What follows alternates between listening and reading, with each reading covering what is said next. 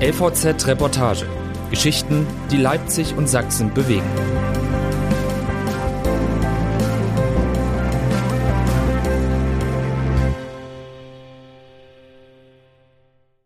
Die Kirche ist im Dorf. Aber wo ist der Pfarrer? Von Denise Peikert. Ein letzter Glockenschlag, dann ist es still in der Kirche in Sitzenroda. Still bis auf die Schritte von Norbert Neuwirth, der an den Kirchenbänken vorbei zum Altar läuft. Der Herr Pfarrer kommt, so hätte man früher vielleicht gedacht in diesem Moment, ein bisschen ehrfürchtig. Eindruck macht das alles natürlich immer noch. Die Ruhe im Kirchenschiff, die Bedächtigkeit der Schritte, der Talar, der Neuwirt als denjenigen kennzeichnet, auf den es jetzt ganz offensichtlich ankommt.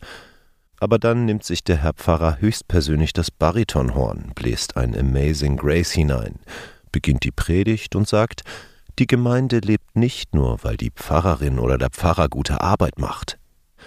Neuwirth macht eine ermunterte Geste vom Altar in Schweigen zu den 23 Menschen im Kirchengestühl. Sie alle sind hier in der Verantwortung, offene Türen zu haben im Herzen und im Haus, sagt er. Dann wieder das Horn und das Lied mit der Nummer 58 im Gesangsbuch. Nun lasst uns gehen und treten. Robert Neuwirth also, ein Pfarrer, der es auf sich alleine doch nicht ankommen lassen will, der es alleine vielleicht gar nicht schafft, denn Neuwirth ist verantwortlich für sieben Kirchen. Bald sollen es mehr als doppelt so viele sein, manche davon jenseits der Elbe, über die man hier nur per Fähre kommt. Neuwirths Problem ist das der Kirchen überall im Land und besonders auf dem Land. Erst war Pfarrer für ein Gebiet von der Dahlener Heide bis zur Elbe, aber nur für 850 Gläubige. Gut zwölf Prozent der Menschen in dieser Gegend sind Mitglied der evangelischen Kirche, weit unter dem gesamtdeutschen Durchschnitt von etwas mehr als 24 Prozent.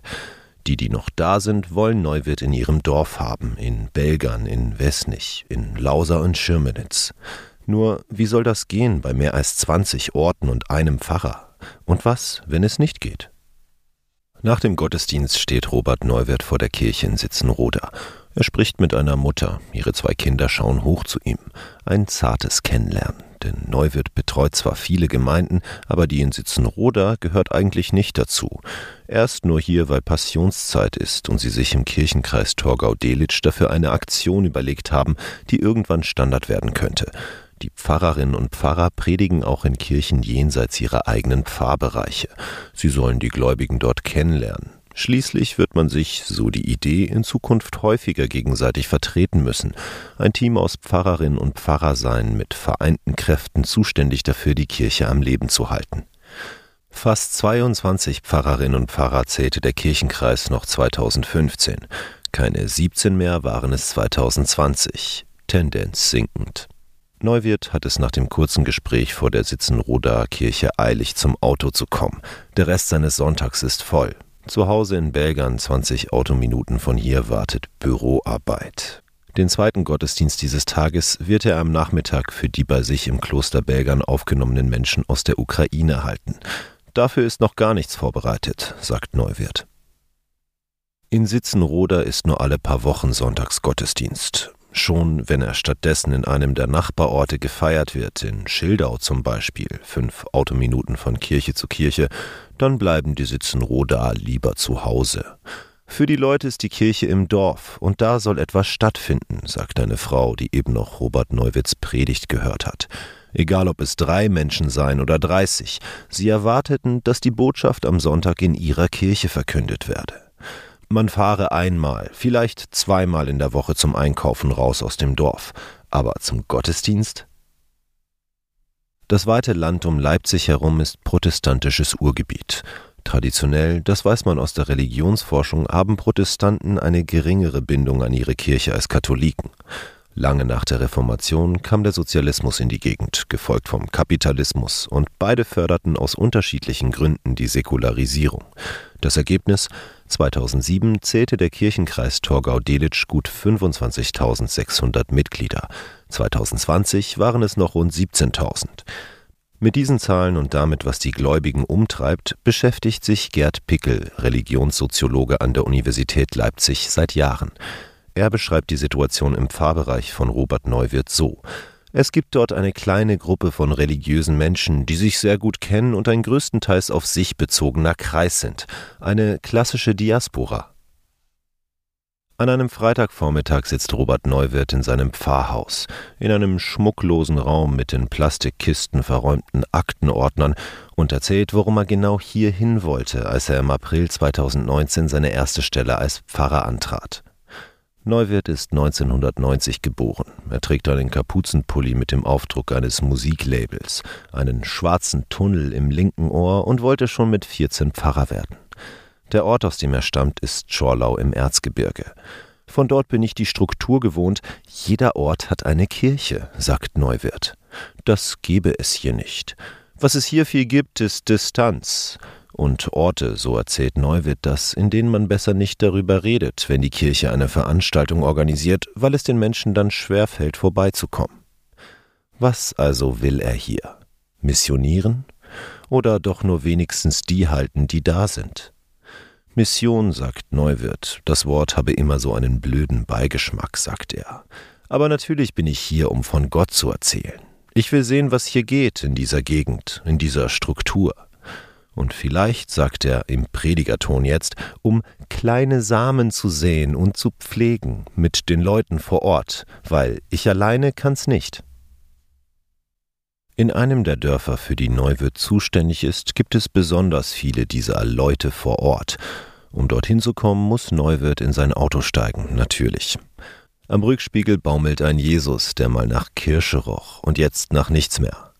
Draußen ergrünen die Felder, noch stehen die Heidebäume kahl auf sandigem Grund. Dann der Ort Lausa. 160 Einwohner. Die Kirche drückt sich in eine Senke. Schmal und elegant ist sie mit schindelbedachtem Turm. Drinnen ist es kalt. Die kälteste Kirche in meinem Pfarrbereich, sagt Neuwirth, und die beiden Frauen, die sich an diesem Freitagmittag in dem Gotteshaus über Bestimmung des Denkmalschutzes beugen, bejahen die Diagnose entschieden. Die Frauen wollen beheizbare Sitzkissen in die Kirchenbänke schrauben lassen. Deswegen der Blick in die Papiere zum Denkmalschutz. Von Lausa sprechen sie auch im Büro des Superintendenten in Delitzsch, denn in Lausa gibt es etwas aus ihrer Sicht besonders Wertvolles, einen Förderverein der Dorfkirche. Darin sind viele engagiert, auch ganz ohne getauft zu sein. Petra Zur ist Sozialpädagogin, lebt in Lausa und ist beides, getauft und im Förderverein.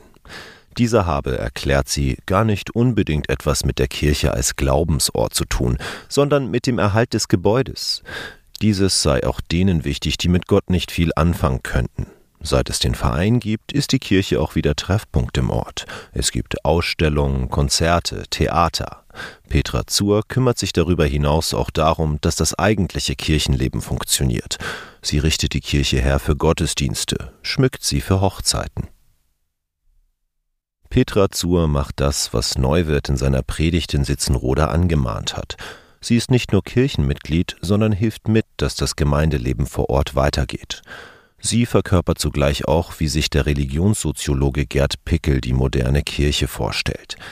Die Kirche wird in den nächsten Jahren immer mehr eine Freiwilligenkirche werden, die darauf angewiesen ist, dass Laien sie tragen, sagt er.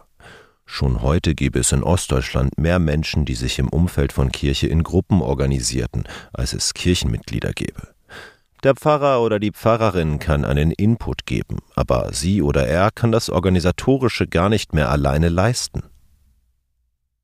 Petra Zur ist noch nicht immer so engagiert wie heute. Sie sagt, dass es mit Robert Neuwirth zu tun habe, den ersten Pfarrer, den sie hier wieder haben, nachdem die Stelle lange unbesetzt war. Sie lobt seinen Enthusiasmus, seine Art, Menschen mitzunehmen.